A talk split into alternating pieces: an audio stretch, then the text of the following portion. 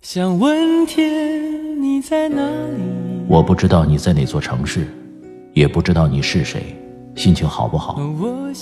你现在是不是一个人？有没有感到孤单？我知道，最使人疲惫的，往往不是道路的遥远，而是你心中的郁闷。希望这个声音可以温暖你耳边的每个夜晚。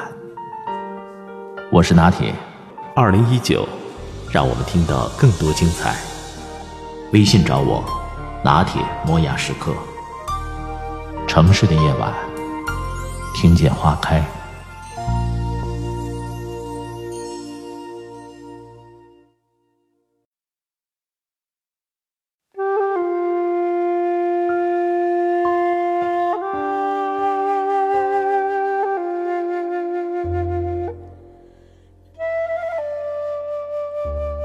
春天必然曾经是这样的：从绿意内敛的山头，一把雪再也撑不住了，扑哧的一声，将冷面笑成了花面。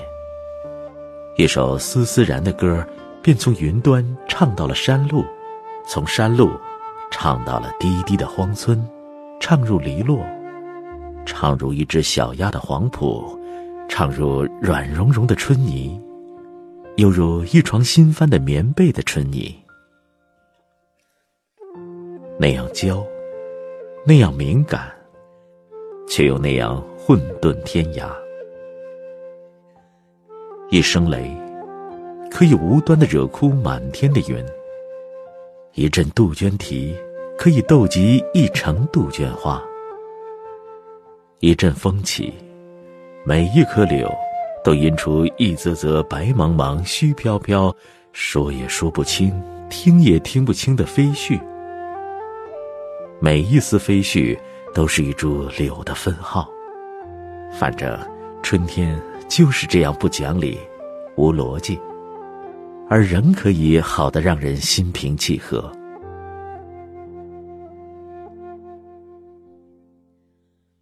春天必然曾经是这样的。满堂叶暗花残的孤梗，抵死苦守一截老根。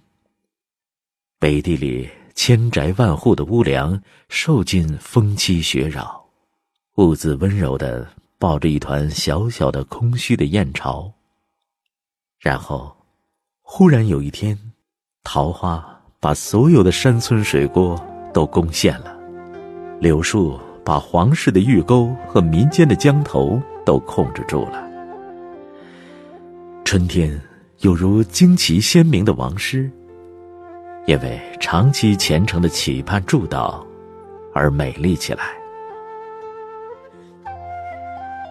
而关于春天的名字，必然曾有过这样一段故事：在《诗经》之前，在《尚书》之前，在仓颉造字之前，一只小虫在啮草时猛然感到的多汁。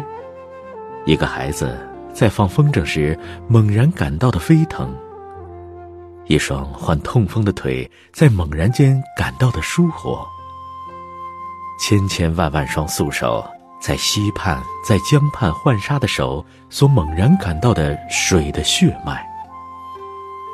当他们惊讶的奔走相告的时候，他们决定将嘴撅成吹口哨的形状。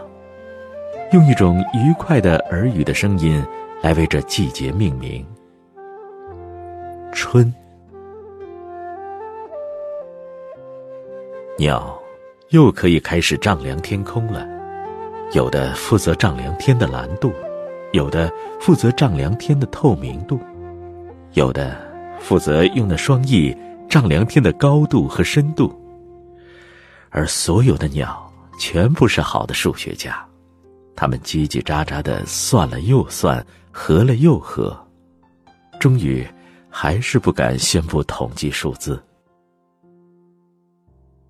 至于所有的花儿，已交给蝴蝶去数；所有的蕊，交给蜜蜂去编织；所有的树，交给风去纵宠；而风，交给眼前的老风铃去一一记忆。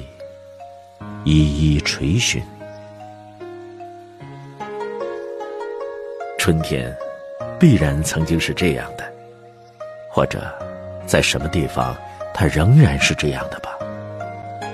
穿越烟囱与黑森林，我想走访那执着在烟远年代中的春天。